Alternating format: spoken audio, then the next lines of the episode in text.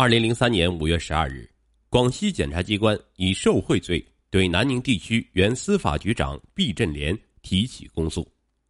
据查，毕振莲在广西大新县和宁明县任县长、县委书记期间，涉嫌受贿人民币八十五点二四万元，美元三千元，日产本田女士摩托车一辆。此外，他还违纪收受红包一百多万元。毕振莲是广西壮族自治区人民检察院直接立案侦查的县处级干部，他的落网再次给那些权钱交易者上了一堂生动的警示教育课。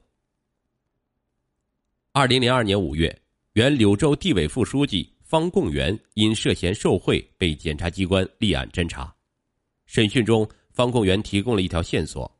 时任宁明县委书记的毕振莲也有受贿行为。自治区人民检察院对这一线索进行了初查，根据掌握的相关证据，自治区人民检察院于二零零二年十二月十日对其立案。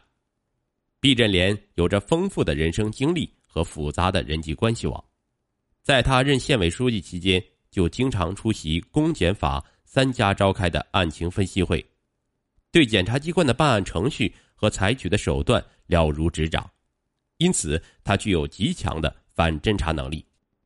前几年也曾有人举报过他的经济问题，自治区纪委南宁地区纪委及南宁检察分院也曾数次派出工作组调查过他，可每次都因证据不足被他侥幸过关。但再老练的对手也会有疏漏的地方。根据行贿人蒙世华及其司机曾某的口供。检察机关已从银行查到了蒙世华当初为毕振莲存入的十万元存款的凭条，经笔迹鉴定，字迹确实是曾某的，这与蒙世华和曾某的证言相互印证，初查取得了实质性进展。二零零二年十二月十二日，检察机关决定对毕振莲进行传讯。当日上午十一时三十分，检察机关的办案人员来到了南宁地委大院。地委正在召开全地区处级以上干部会议，毕振莲以地区司法局局长的身份参加了此会。办案人员没有打扰他，就在门口恭候他出来。就在会议结束，毕振莲如释重负般匆匆收拾好东西，想尽快离开的时候，几个神情严肃的青年男子拦住了他的去路，他的脸霎时变得惨白。尽管这种场景他已预想过多次。可没想到，事情真正来临时，他仍然是无法克制住这种心虚的本能反应和由此带来的恐惧。毕振莲不知道自己会被带到哪里，但他清楚的知道自己的政治生涯从此算是画上了句号。毕振莲长叹了一口气，在车上回忆起了过去那些令他既悔恨又后怕的一幕一幕。一九九四年初。毕振莲调到宁明县任县长不久，时任宁明县土地局副局长的龙某来找他汇报工作。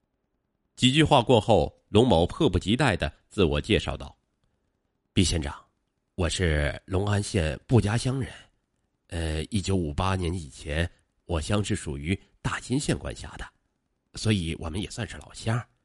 以后啊，可要多关照关照我呀。”此后，龙某是隔三差五来找毕振莲汇报工作，还两次盛情邀请毕振莲去他家中吃饭，其目的是让毕振莲顺便认识一下在宁明县松香厂工作的儿子龙某某，为儿子的工作调动做铺垫。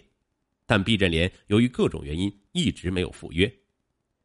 毕振莲接任县委书记后，打算换掉一些方贡元提拔起来的人，与方贡元关系密切。时任宁明东亚糖业有限公司中方厂长的马某，不知从何处得到了毕振莲想免他职的消息后，十分的着急。东亚糖业公司是宁明县糖厂与泰国两仪集团的合资公司，效益非常好。为了保住这一职位，马某开始主动向毕振莲靠拢。马某先后送给毕振莲价值人民币一点九零五万元的欧米茄手表和美金三千元。从此以后。毕振莲再也没有想过要免马某的职，马某牢牢的坐稳了厂长这个位子，直到一九九九年调走。随着职务的升迁，毕振莲越来越觉得县委办公室的工作人员知识面窄，水平有限，尤其是文章写的差。他用起来很不方便。一九九六年中旬，经毕振莲提议，县委经研究决定，从县里各行业中抽调一些干部来充实办公室的力量。不久，办公室拿出了一份打算物色的人员名单。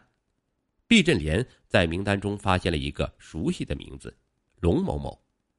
毕振莲想起其父龙某曾经的委托，决定利用这个机会帮老乡一把。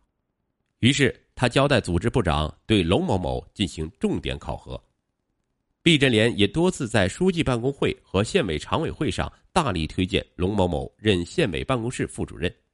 不久，龙某某就顺利上任了。龙某某是一个懂得知恩图报的人。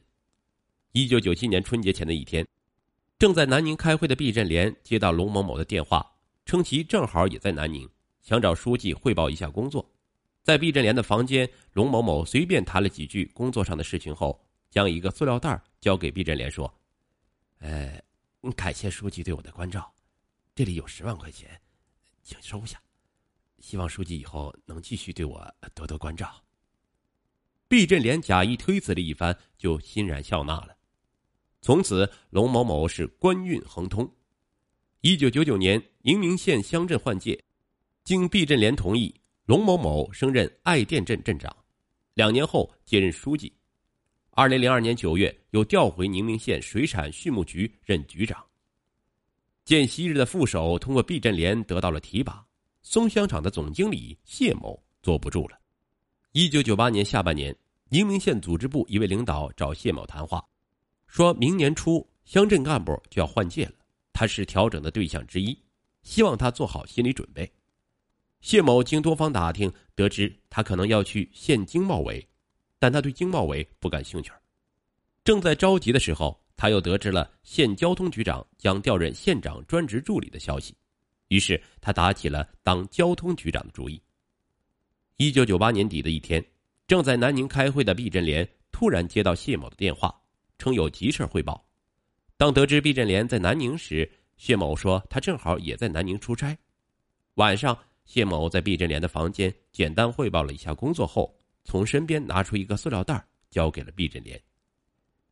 这是十万元钱，请书记收下。我调任交通局长的事儿，就请您多费心了。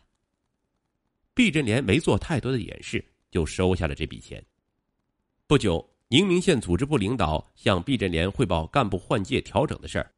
谈到交通局长的人选问题时，毕振莲用不容置疑的口吻说：“嗯，谢某条件不错。”工作能力很强，完全胜任这个职位，应作为第一人选进行考核。组织部长按毕振莲的意图对谢某进行了考核，然后做好相关方案提交县委讨论。为了不出意外，毕振莲亲自组织了书记办公会，明确表态支持由谢某任交通局长一职。一九九九年上半年，谢某如愿以偿登上了交通局长的宝座。胡某。原是宁明县公安局的司机，此人头脑灵活，有一定的社交能力。毕振莲到宁明不久就认识了他，从此他成了毕振莲的常客。一九九六年初的一天，胡某一个姓何的朋友对他说：“现在边境可以搞橡胶边贸生意，利润很高，但橡胶从越南进入中国必须经海关批准。嗯，你能不能找毕振莲帮我们理顺一下关系？”在何某的授意下，胡某来到毕振莲家，闲谈了几句后，胡某对毕振莲说：“听说现在做边贸生意很赚钱，我想做几单试试看。但橡胶入关必须经海关批准，不知您跟海关的人熟不熟？”毕振莲想起因工作关系，他和某海关的领导有过交往，于是答应为胡某疏通关系。几天后，毕振莲和胡某一起去到海关。车到海关办公大楼前，胡某将一个塑料袋递给了毕振莲，说：“这里有五万元钱，请书记拿去打通关检用。”毕振莲是二话没说，把钱装进了自己随身携带的一个皮包里。